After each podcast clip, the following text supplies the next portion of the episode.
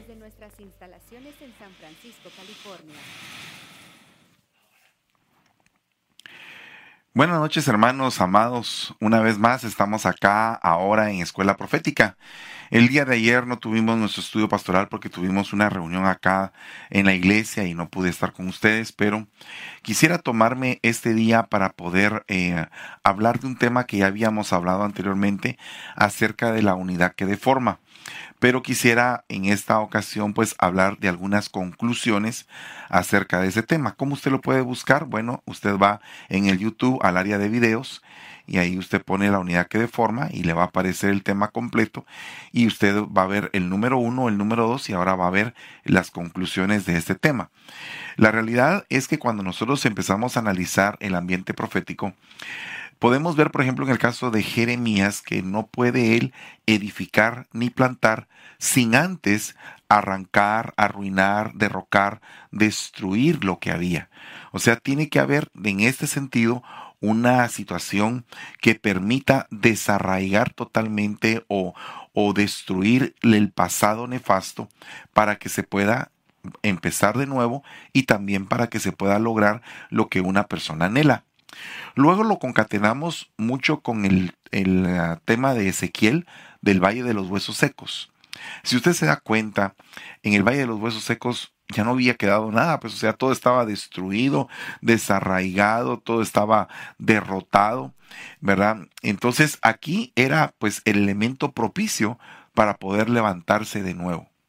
Pero ese levantamiento que iba a venir a través de un aliento de vida no podía darse si no había cohesión, si no había una unidad. Entonces yo veo que dentro de la iglesia muchas personas llegan con la vida destrozada, llegan con la vida pues hecha pedazos y la realidad es que nos toca a nosotros tomar a esas personas y empezarlas a reconstruir por el poder que el Espíritu Santo nos otorga como ministros, como guías para que estas personas se puedan levantar. Esto me trae a pensar muchas cosas con respecto a ese valle de los huesos secos, porque definitivamente la unidad que deforma vendían a constituirla todos aquellos enemigos que irrumpen o que no permiten que ese ejército poderoso se pudiera llegar a levantar. Claro que como lo vemos en la Biblia, se logró levantar, pero el punto es que para levantarse, para constituirse, tuvo que haber unidad entre tendones, entre coyunturas, entre hueso y hueso, tuvo que haber una cohesión. Y ese es el problema de este último tiempo, la cohesión. Porque hay diversidad de, de, pensamientos, de fluires, de doctrinas, y entonces estamos en un momento verdaderamente engañoso donde en cualquier situación podríamos estar caminando al lado de alguien que realmente no va a ser una unidad con nosotros, sino que en algún momento hasta nos podría deformar de la unidad que realmente Dios quiere. Porque muchas personas confiesan que aman a Dios, pero ¿será que aman a Dios como Él desea ser amado? ¿Será que le agradan como Él desea ser agradado? Y entonces ahí es donde realmente empieza nuestro conflicto, porque yo creo que todos nosotros tenemos que buscar lo que a Él le agrada buscar amarlo como a Él le gusta ser amado, no como nosotros queremos amarlo. Eh, por ejemplo, estábamos platicando hoy con una persona y una cosa es que uno le quiera extender a una persona la confianza y otra es que la persona sea confiable. Son dos ámbitos que van de la mano pero están separados. Porque yo le puedo dar mi confianza a alguien que no es confiable y me puedo equivocar. Pero el que es confiable es aquel que alcanza la, la gracia de podérsele impartir y entregar una confianza determinada en algún área de la vida. Para esto, yo me recuerdo que dentro del tema de las ah, de, de, esto de la unidad que deforma, eh, había o hay un versículo en 2 Corintios 6:14 que habla de cinco cosas que son importantes. Yugo, asociación, comunión, armonía, participación. Estas cinco cosas están íntimamente ligadas a cosas que en algún momento podríamos estar haciendo que no permitirían que se diera esa unidad espiritual. Es por eso que nosotros podemos discernir que dice no deben de estar unidos en yugo desigual con los incrédulos. Pero entonces hay diferentes tipos de incrédulos, porque acuérdense que el Señor le dijo a aquel apóstol llamado Tomás, eh, Tomás, cree y no seas incrédulo. O sea, me imagino que Tomás ha de haber eh, creído y caminaba con Jesús, miraba que Jesús hacía milagros, pero no había entrado en su corazón el poder confiar, el poder creer plenamente. Y entonces ese, esa situación que había eh, problemática dentro de su corazón no le permitía seguir avanzando hasta que llegó el momento en que su duda empezó a ser tan fuerte que ya estaba dudando de la resurrección de Cristo. Ahora, si lo trasladamos a este siglo, a este tiempo, ¿cuántas personas en algún momento no dudan de la resurrección de Cristo? ¿Cuántas personas no han oído incluso de la resurrección de Cristo? En el mundo hay aproximadamente unos 8 mil millones de personas, de las cuales casi 2 mil millones son cristianas. Entonces somos una, una creencia muy poderosa en el mundo.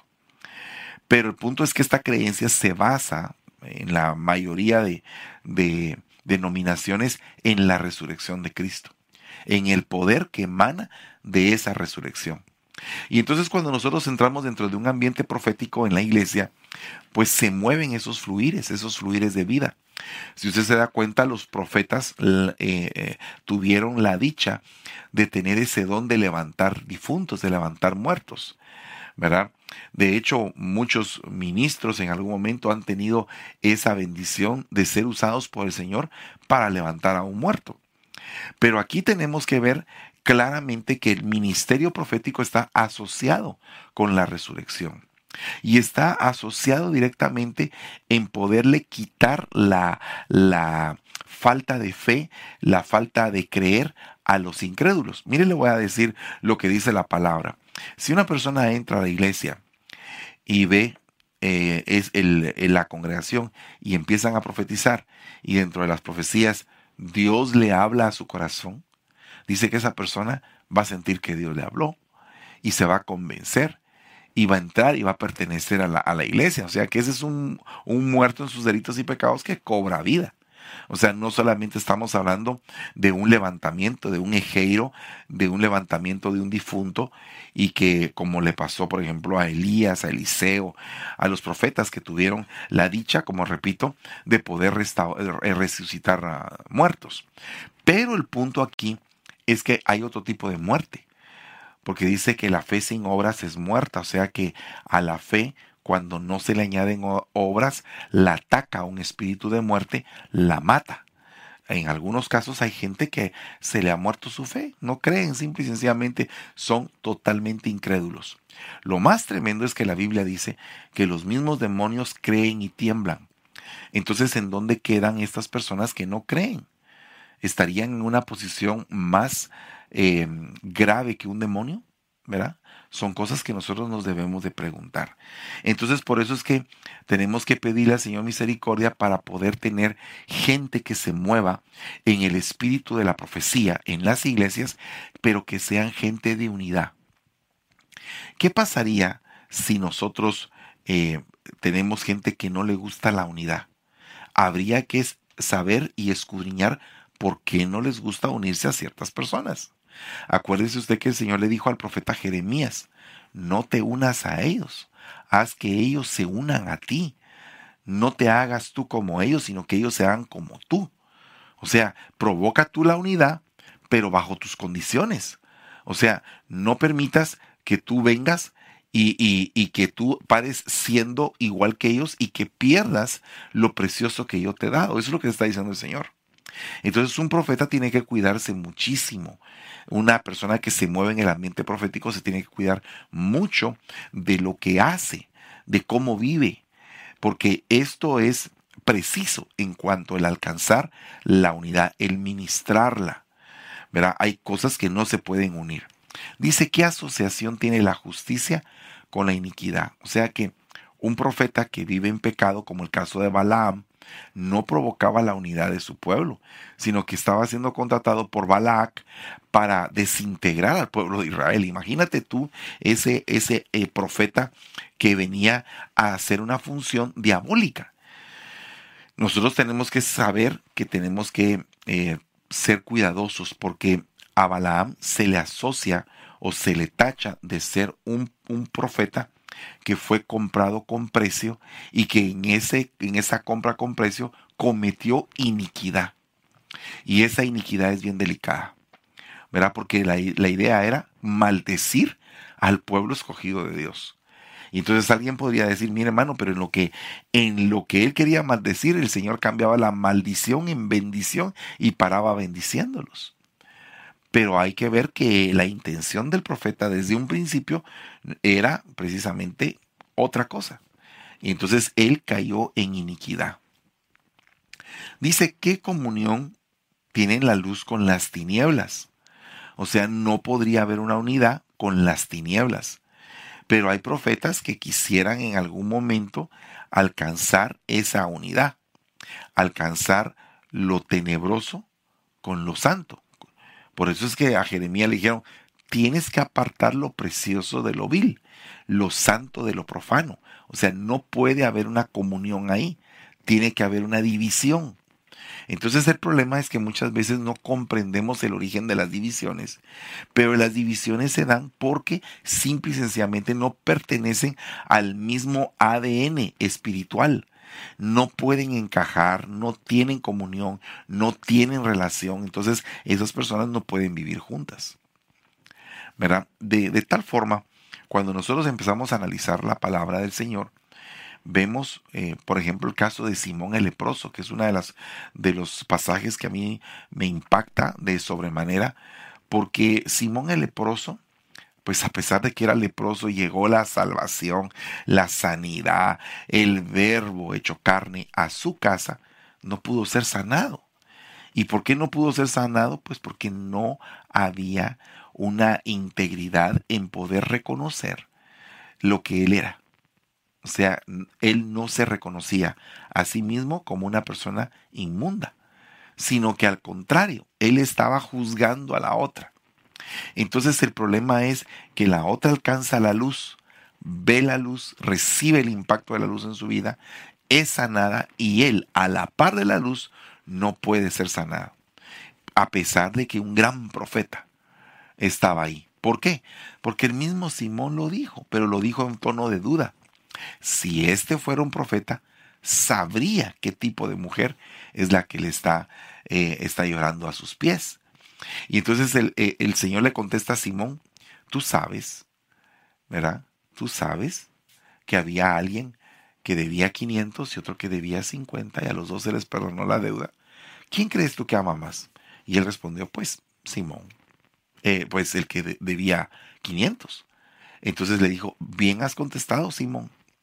Vine a tu casa y usted sabe la historia. Entonces aquí vemos que eh, Simón se cuestionó, si este fuera un profeta, sabría quién. Y entonces se voltea el Señor. Entonces sí, él estaba actuando como profeta en ese momento. Pero a pesar de que había un profeta ahí, no se podía mezclar la luz que estaba siendo impartida a la mujer en la tiniebla de Simón. Y Simón siguió leproso y no fue sanado. Mientras que la otra con su fe logró la sanidad. Veamos otro punto. ¿Qué comunión tiene Cristo con Belial? Entonces, ¿qué armonía tiene? Fíjese que es bien tremendo porque Ovni y Finés, que eran hijos de Eli, eran considerados como hijos de Belial. Y eran considerados como hijos de Belial porque menospreciaban las ofrendas del Señor. Entonces aquí es algo bien delicado porque ¿qué armonía podríamos tener con alguien que no valora el poder ofrendar y si no ofrenda, pues por lo menos que no hable de la ofrenda, sino que aparte de que, de que eh, cuestionan la ofrenda, hablan de ella y aparte de eso no ofrendan. Entonces eso es algo muy delicado porque no podríamos tener una buena relación con personas que piensan diferente a nosotros. ¿Y qué participación tiene un creyente con un incrédulo? ¿Qué participación tiene una persona que ha creído en Cristo con alguien que no cree en Él? Pues ninguna, porque realmente llega un momento en el cual hay una separación. Esa separación se da y cuando se da, las cosas ya no pueden salir bien.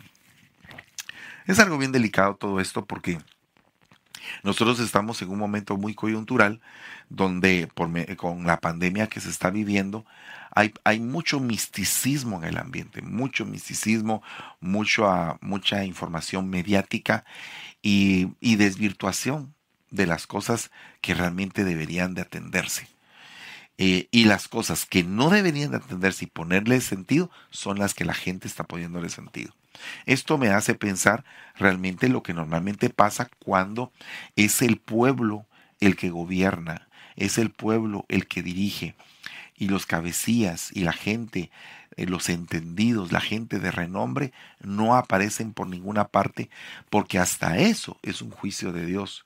Cuando los notables no aparecen, cuando no hay palabra, cuando eh, los que deberían de dar consejo no están, entonces ahora es un tiempo peligroso. Tenemos que saber cómo podemos hacer que se den las cosas que son de Dios. Esa palabra hacer que sea se dice ginomai o llegar a ser. Entonces nosotros eh, cuando tenemos que llegar a ser hijos de Dios, ginosco, ginomai, que vienen de los mismos términos, tenemos que llegar a ser hijos de Dios. Ese llegar a ser significa hacer que sea. O sea, llegar a ser significa hacer que sea. Significa acabar la obra. ¿Verdad? También significa constituirse. Constituirse. ¿Verdad? Pero también significa dividir. Significa gobernar, pero también significa volver a nacer. Entonces aquí vemos otro punto también muy importante. Porque cuando analizamos esta palabra ginomai, tenemos que empezar a, concluir con que, por ejemplo, un hombre y una mujer cuando se casan, ginomai, una sola carne. O sea, llegan a ser. Pero ellos también tienen que tener la voluntad de que se hagan las cosas. Y ahí es el problema, porque no todo el mundo quiere hacer que se hagan las cosas. Todos tal vez tienen el anhelo de llegar a ser. Ah, yo quiero llegar a tener un restaurante, o quiero llegar a, tener esto, o aquel bien, o aquel. Pero eso es solamente un sueño. Pero el hacer que sea significa el cumplimiento de la palabra de Dios en tu vida a fin de que las cosas que te dijeron que se iban a hacer sean, sean posibles. Porque muchas veces las personas reciben profecías pero solamente las reciben y dicen, bueno, va a llegar a ser algún día. No, no, no hay que hacer que sea, que sea. ¿Y cómo es que yo hago que se haga esa profecía realidad en mi vida? Bueno, actuando en pos de ese, de ese horizonte que me están marcando, en pos de ese, de ese, de ese acontecimiento eh, espiritual que está definiendo mi vida para una época. Yo he vivido eh, muchos acontecimientos espirituales que han ido marcando mi vida y hoy precisamente me estaba recordando de uno cuando empezamos a trabajar con mi esposa en el área de niños. Y entonces yo me recuerdo que tuve un sueño muy interesante acerca de la necesidad que había en ese departamento. Ese sueño me activó, me catapultó a poder pensar de una manera diferente, a entender el problema que había, la problemática del lugar. Porque un, profeta eh, y no estoy diciendo que yo lo sea porque no, no he sido reconocido como profeta, pero un profeta, alguien que se mueve en la unción de la profecía, tiene que discernir proféticamente cuál es el estado del lugar, hacia donde fue conducido, en donde fue colocado o por qué fue habilitado para hacer tal o cual cosa en la iglesia. Porque miren, el problema de nosotros es que o mistificamos demasiado o dejamos de entender el fluir. Y no creo que eso sea lo que conviene. Nosotros tenemos que tener un, eh, un entendimiento muy poderoso del, del, del acontecimiento que está sucediendo en nuestras vidas en este instante. ¿Por qué es que Dios está permitiendo esta charla con ustedes, estas conclusiones? ¿Por qué es que eh, está sucediendo que hay muchas personas en este momento que están siendo asignadas en diferentes iglesias para diferentes cargos? Le voy a poner un ejemplo doloroso eh, que también me, me permite también honrar a mis amigos que partieron, que me dolió que hayan partido a través de esta, de esta pandemia Muchos se recuperaron, otros no lograron recuperarse y partieron. Pero todos esos que partieron, ahora se tiene que pensar en alguien que va a estar en el lugar de ellos. Y ese alguien que está siendo llamado al cambio de guardia, ese alguien que está siendo llamado a esa nueva posición, tiene que comprender también su, su nuevo rol, entendiendo la esfera profética que le están dejando.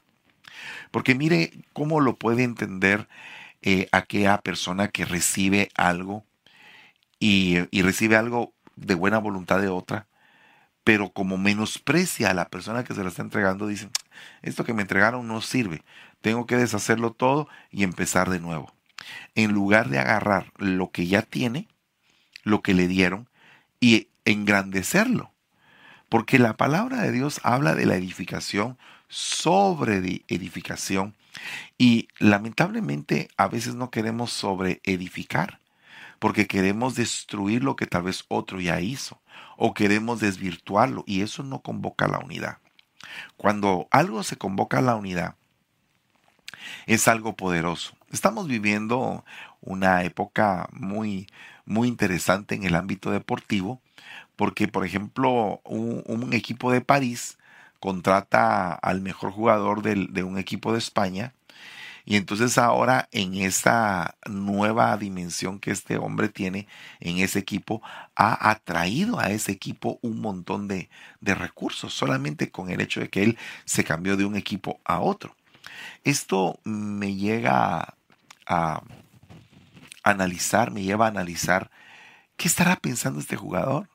Imagínense ustedes el compromiso que tiene de dar la talla en el nuevo lugar a donde va.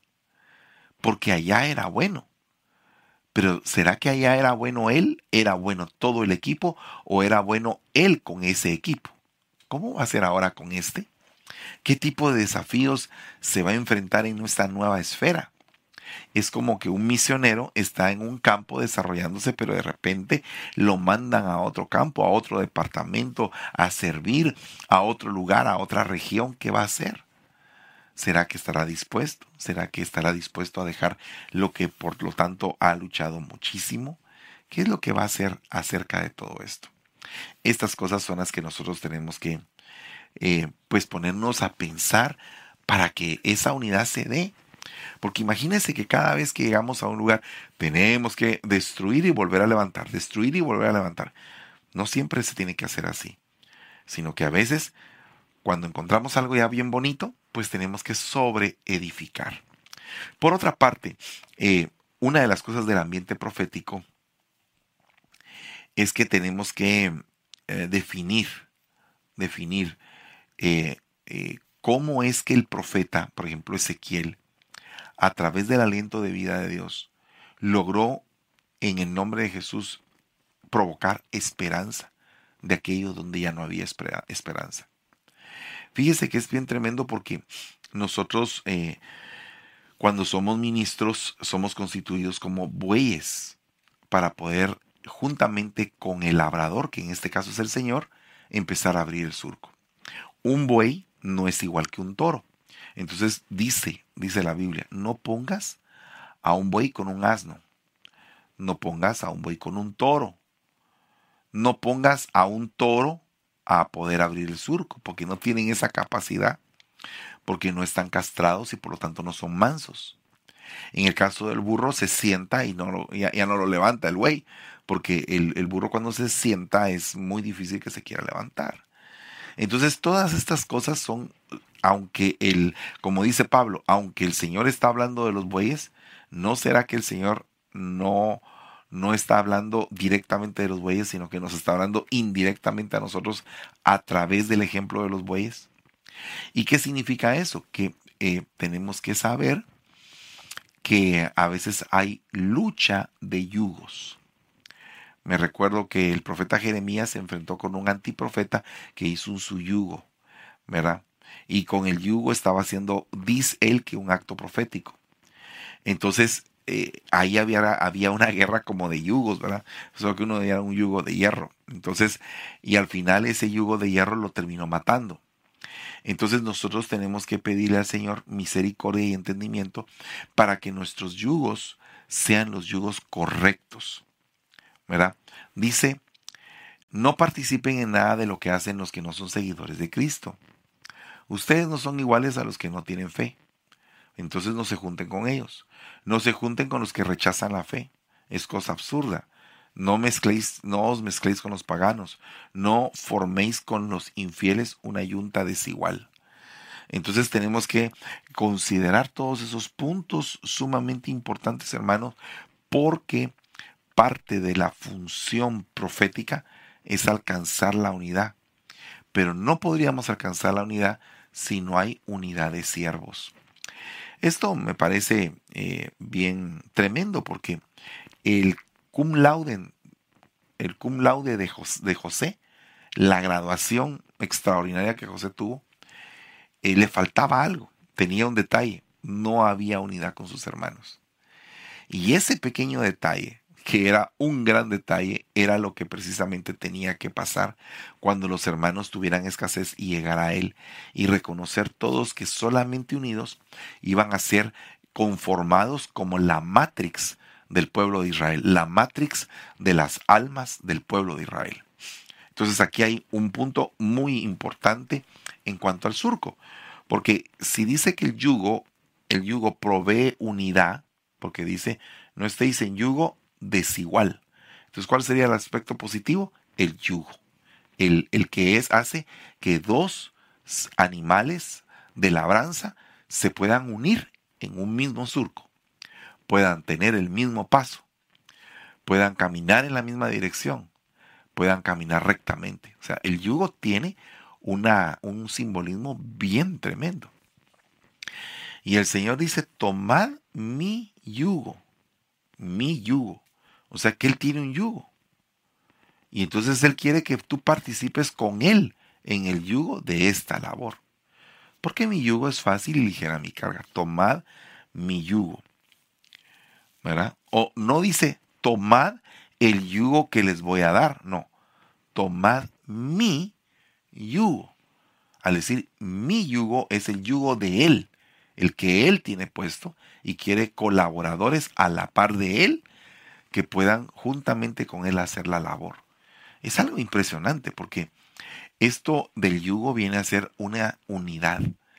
Cuando una pareja se casa, andan por un tiempo enyugados para que sepan caminar, para que sepan correr, para que sepan ir en la misma dirección, andan con ese yugo.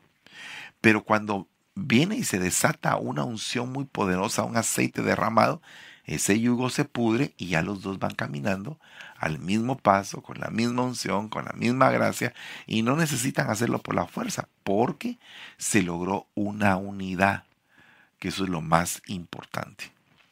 Dice que nosotros tenemos que ser prudentes en la asociación con aquellos que imprudentemente contraen obligaciones, alargando su mano, ofreciéndose por fiadores de deudas. Porque si no tienes con qué pagar, ¿a qué fin? ¿A qué fin exponerte a que te lleven la cubierta de tu cama? Lo que está diciendo es no te estés asociando con gente que todo lo debe. No te asocias con... Porque imagínate si, si tú buscas un socio y ese socio todo lo debe y tú no debes nada, ese socio te va a llevar a la quiebra. Entonces tenemos que saber cuál sería, en este caso, la sociedad que podría caminar. Me parece bien tremendo la sociedad que hubo entre Elías y Eliseo. Antes de que esa sociedad empezara, vino Eliseo y dijo, voy a ir a entregar las yuntas de los bueyes. Imagínese usted qué tremendo porque eh, se deshizo de esa unión que tenía con lo que era él anteriormente para seguir su llamado ministerial. Entonces, nosotros tenemos que ser cuidadosos de no contraer deudas, porque las deudas en algún momento nos pueden traer problemas serios. Amén. Entonces, la asociación con gente deudora no nos sirve para nada. ¿Y qué tiene que ver esto con el ambiente profético? Porque la Biblia dice, no le debas nada a nadie. Y hay gente que tiene deudas de honor. Hay gente que tiene deudas, esas deudas de honor muchas veces son a causa de un mal testimonio. Por lo tanto, un profeta debe de cuidarse de poder andar con gente de mal testimonio y viceversa. Veamos el caso, por ejemplo, de Jonás, un profeta de Dios, pero que tenía un pésimo testimonio delante de los paganos, porque esos paganos le estaban eh, rezando a sus dioses y él no se movía. Y entonces le dijeron, hey tú, ¿qué estás haciendo Aragán ahí abajo? Eh, no miras que perecemos. Y él sabe que él tiene la culpa, que él, es como que el motivo de que el barco se esté hundiendo. Esto es algo bien delicado porque muchas veces te juntas con el Jonás en tu vida. Y el Jonás de tu vida es aquel que no quiere hacer la voluntad de Dios es aquel que no busca a Dios, es aquel que no se nutre, es aquel que no quiere crecer, es el negligente, es el desobediente, es el que tiene un don, tiene un llamado, es profeta, pero no quiere hacer lo que a Dios le agrada. Entonces ese tipo de asociaciones no nos ayudan, nos perjudican de una manera terrible y a la larga nos empobrecen. Porque cuando tú te metes a, trabajar con una persona así, con el Jonás, llegas un momento en que también tu barco se está hundiendo. ¿Por qué? Porque estabas sosteniendo la deuda, el compromiso, el honor de alguien que estaba bajo juicio de Dios. Entonces, una asociación así no es conveniente. Pero una asociación como la de Elías y Eliseo, donde se rompen las yuntas de bueyes y empiezan ellos a caminar juntos, es una asociación poderosa porque se está formando en lo espiritual. ¿Cómo lo puedo aplicar esto a la iglesia? Bueno, cuando tú estés en la iglesia, relacionate con personas que quieran, sientan y deseen lo mismo que tú en el ambiente correcto, pues porque hay gente que desea y se junta con otra gente que desea, pero que desean lo malo. Pero en el caso tuyo, busca personas que sean de tu alimento. Hay personas que cuando tú hablas con ellas, te, te potencializan, te llenan, te hacen tu vida feliz. Y hay otras personas que cuando platican contigo te empobrecen, parecen chupasangre, te sacan hasta el hálito de vida que tienes y pueden y te dejan desarmado. ¿Por qué? Porque no tienen el mismo sentir o porque pertenecen a una esfera distinta o porque están atrapados en un ambiente de tinieblas a lo cual hay que reprender.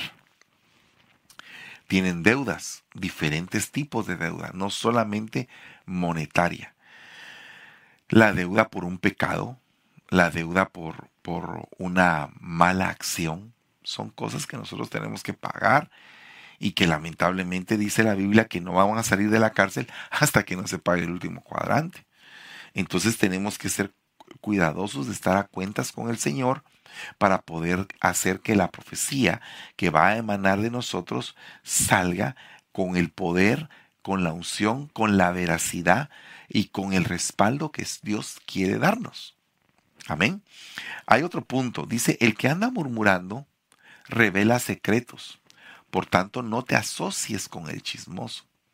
Otro problema del profeta es que se asocie con los chismosos porque se puede nublar a tal punto la profecía que el profeta ya no esté profetizando de lo que Dios le revela, sino que de, lo que los chismosos le cuentan.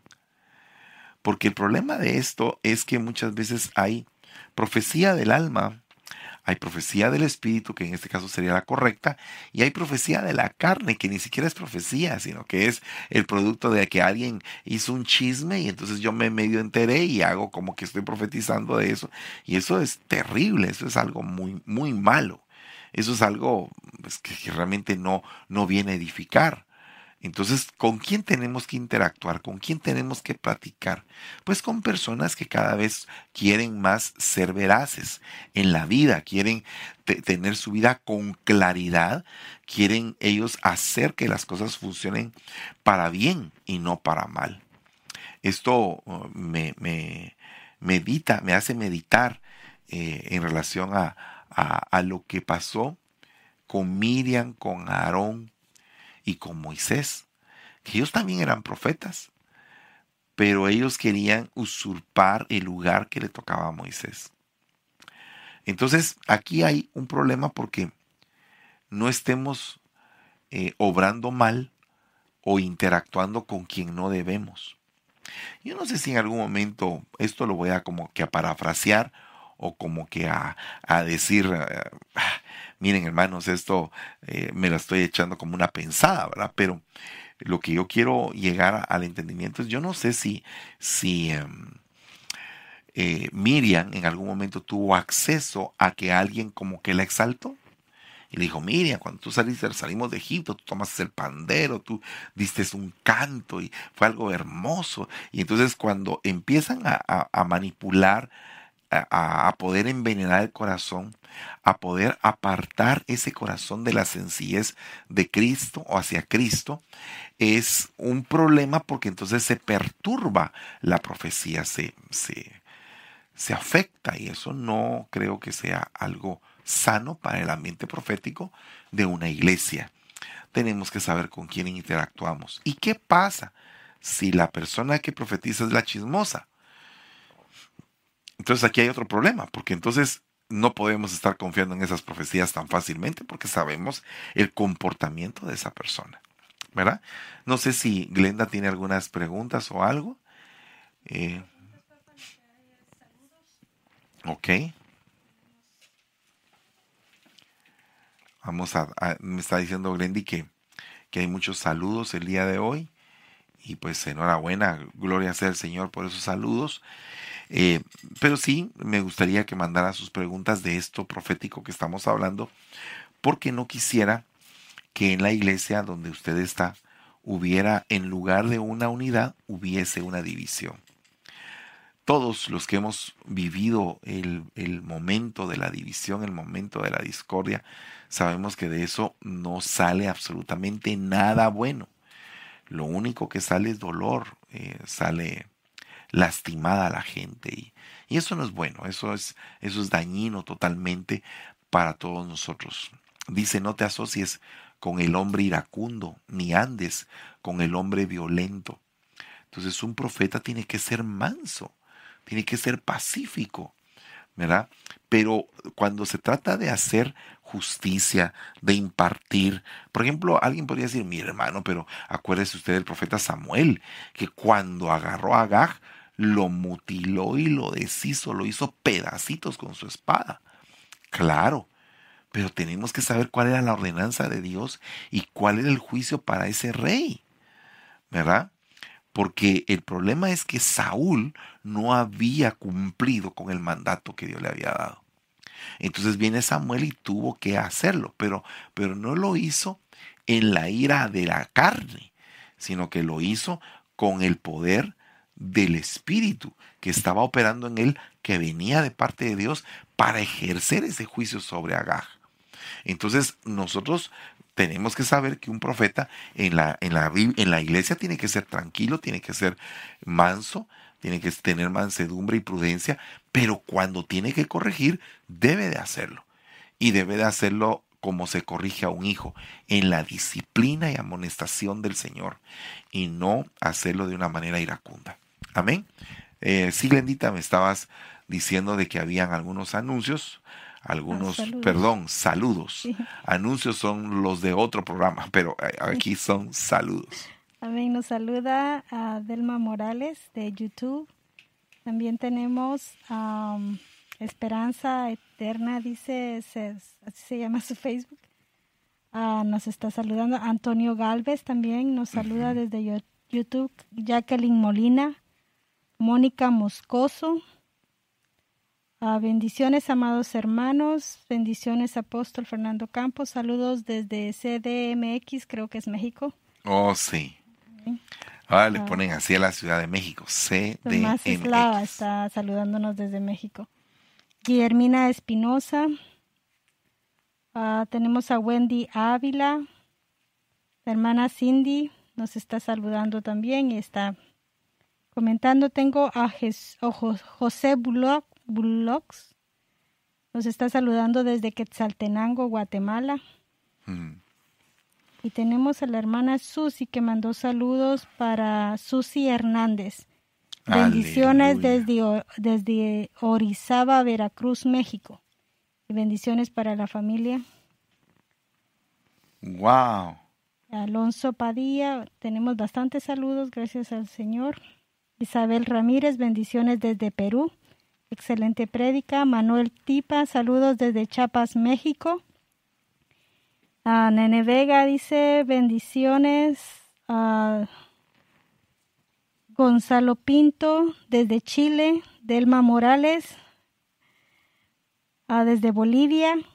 Glenda Pineda desde Guatemala. Cindy Viviana desde Guatemala. Sebastián Gómez desde Chiapas. Hmm. Hermano Toniel Tánchez, Dios los bendiga. Gloria a Dios. Eduardo y Ruth Reyes. Qué alegre. Bueno, eh, sigamos. Ya nos quedan poquitos minutos, pero quisiera eh, enfatizar. Dice, no te asocies con el perverso. Éxodo 23.1. Y entonces ahora hay otro problema, porque ¿qué pasa cuando alguien que se mueve en el ambiente profético eh, tiene la, la desdicha de juntarse con personas que solo perversidades hablan. Miren, yo tuve eh, pues la gran bendición, una bendición hermosa de poder ah, juntarme con personas que buscaban de Dios. Eso fue una bendición para mí impresionante. Me recuerdo de, muchos hermanos que en aquel entonces eh, me ayudaron, me ayudaron muchísimo. Eh, no sé si algunos de ellos todavía estén con vida, pero eh, tengo, tengo recuerdos de cuando, por ejemplo, íbamos de viaje y hablábamos del Señor y nos nutríamos en la palabra. Y yo creo que nosotros tenemos que volver a esas sendas, a las sendas en la cual nuestra conversación sea hablar de la palabra, poder compartir cada quien lo que Dios le ha entregado. Porque creo que ese ejercicio es el que realmente nos permite crecer porque muchas personas se conforman solamente con la prédica y toda la semana andan como que perdiendo o vagando en su manera de pensar y luego regresan el domingo como que a una descarga eléctrica otra vez a llenar la energía y otra vez toda la semana eh, mal. Y eso no está bien porque nosotros definitivamente como hijos de Dios, pero que estamos en el mundo, nos enfrentamos a una gran cantidad de lobos lobos en el trabajo, lobos en, en la calle, diferentes tipos de lobos que en algún momento quieren pervertir, quieren destruir la luz que hay en nosotros, el faro que Dios puso. Y entonces nosotros tenemos que tener cuidado de eso, de esas asociaciones ilícitas que en algún momento nos pueden perjudicar nuestra vida espiritual. ¿Cómo tenemos que volver nosotros a tener una pureza de corazón? Bueno, cortando las fuentes de, contaminación, porque, mire hermano, una cosa es eh, que, que llegue a ser y otra cosa es hacer que sea. Creo que ese es como que el centro del mensaje del día de hoy. Porque cuando tú recibes una profecía, puedes esperar a que llegue a ser, pero también puedes procurar a que se haga realidad en tu vida. Y entonces esas dos, esas dos partes son verdaderamente importantes porque el matrimonio está sustentado en una profecía. Por eso el hombre dejará a su padre y a su madre, se unirá a su mujer, serán los dos una sola carne. Grande es este misterio. Ok, es una profecía que dio Adán, que habló el Señor Jesucristo y que habló el apóstol Pablo. O sea que es algo que se repite tres veces en el Antiguo Testamento, en los Evangelios y en el Nuevo Testamento. Es como que estuviera hablando el Padre, el Hijo y el Espíritu Santo acerca de lo mismo. Y es una profecía. Entonces, ¿qué pasa con esa unidad? Esa unidad tiene que llegar a ser una sola carne. Y los dos llegarán a ser un proceso. Pero también cuando se cansan, pues ellos tienen que hacer que se haga, que se haga realidad, que no solamente quede en algo de que va a pasar, no, tiene que hacerse. Tiempo presente. Lo que vas a hacer mañana y lo puedes hacer hoy, no lo hagas mañana, hazlo hoy. No estés esperando a que llegue el futuro, sino que hoy mismo es el día de tu bendición. Hoy es el día de tu salvación. Hoy es el día en que tú te vas a, a, mover del lugar en el que estás. Hoy es el día que vas a sanar. Hoy es el día. Hoy. Eh, cuando nosotros manejamos el hoy como parte de la promesa divina, no estamos esperando el mañana. Estamos esperando que las cosas sucedan hoy y las provocamos. Hacemos que sucedan. Y eso es, eso es lo importante. De hecho, parte de eso voy a hablar este domingo en los cuatro temas que creo que este domingo van a ser diferentes unos de otros, porque quiero eh, enfatizar algunas cosas que van concatenadas, pero que son diferentes una de la otra. Entonces vamos a hacer como que cuatro temas que a la larga van a estar unidos, pero no son una serie. Y una de ellas es eso, hacer que sea. No, no estar esperando a que otro haga por nosotros o que llegue a ser, no, hacer que se haga.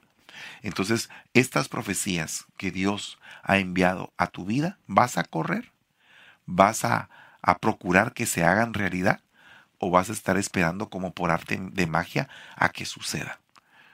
Y, eh, yo le he pedido mucho al Señor que me siga dando fortaleza para correr y hacer que las cosas se hagan realidad en mi vida de lo que han hablado de mí. Si en algún momento alguien te ha lanzado una profecía, a mí me, me dio una profecía muy hermosa el apóstol Billy Bonster de Chile. Eh, una vez que vino aquí a San Francisco, me dijo, por cada año eh, que tú pases, es como que hayas avanzado siete años. Entonces dije, wow, qué bonito lo que Dios me está diciendo. Pero que lo va a hacer Dios o lo voy a hacer yo o lo vamos a hacer los dos? Pues lo vamos a hacer los dos. Él ya dio la palabra y yo tengo que poner mi esfuerzo para que esas cosas que Él dijo se hagan realidad. Ve con esta tu fuerza, fue lo que me dijo el Señor, como una segunda profecía respaldando aquella, pero viniendo de otra persona, ve con esta tu fuerza, no con la mía, con la tuya, con tu fuerza. Y después voy yo, pero primero tú. Entonces Dios quiere probar tu corazón y Dios quiere probar cuán valiente tú eres y cuánto amas tú la unidad de la iglesia, verdaderamente si la amas o no. Si amas esa unidad, no cabe duda que en ti hay un sentir como el que hubo en Ezequiel cuando profetizó sobre aquel valle de los huesos secos para que todos los huesos se, se unieran y se formara ese gran ejército. La debilidad de la iglesia una de las razones es porque no estamos unidos. Y el enemigo aprovecha todas esas fisuras para querernos destruir. Y cuando, nos, cuando se mete en esas fisuras, eh, agarra como que los puntos débiles de nosotros para poderlos utilizar en su favor y querer destruir esa unidad que Dios quiere. Así que en esta noche vamos a orar y le vamos a dar gracias al Señor y le vamos a pedir al Señor misericordia. Padre que estás en el cielo, en esta noche te damos gracias por este tema. Te suplicamos en el nombre de Jesús que nos conmuevas el corazón, nos pongas sensibles, con un corazón de carne, para unirnos a nuestros hermanos que tienen el mismo espíritu, para unirnos con aquellos que cumplen esos requisitos de la unidad y para que todos nos convirtamos en ese ejército poderoso que tú tienes preparado y que tú has declarado que se va a formar. De aquel valle de los huesos sin esperanza, de aquellos que no tenían ya más aliento de vida, tú metiste vida ahí. Señor, los que han perdido las fuerzas, los que han perdido la esperanza, los que están en los hospitales, tal vez esperando solamente morirse, Señor. Yo te ruego que esta, esta noche envíes un soplo un aliento para que los que están en agonía se despierten y se recuperen de esta enfermedad, Señor. En el nombre poderoso de Jesús, que venga un aliento poderoso tuyo sobre la nariz, que descongestione los pulmones, que descongestione todo y que des salud a, a la humanidad y que a través de esto crean que tú existes y que se acerquen a ti con un corazón arrepentido. Gracias te damos y te bendecimos, Señor. Amén y amén. Que Dios les bendiga, mis hermanos. Dentro de media hora empezaremos con nuestra escuela de evangelismo y espero en Dios que también ese tema le pueda edificar. Mañana nos vemos en Noches Matrimoniales y le cuento que viene el retiro de Puerto Vallarta. Vamos a irnos para allá y vamos a pasar un fin de semana bien bonito. Ya estamos en nuestro Facebook, usted puede ver los anuncios. Va a costar 600 por pareja, un hotel muy precioso. Eh, muy bendecido, tenemos instalaciones hermosas, usted llega vacunadito por favor o, con su prueba de COVID negativa para que pueda entrar tranquilamente y que todos estemos bajo la seguridad pertinente y que no corramos ningún riesgo. Así que yo espero que todos los que se puedan apuntar, tenemos un cupo verdaderamente más que limitado. Pero en el nombre de Jesús sabemos que los que van a llegar van a llegar en el, en, el, en el sentir de poder ser restaurados y poder ser edificados con la palabra. Así que que Dios les bendiga a todos. Les deseamos una muy buena noche. Bendiciones.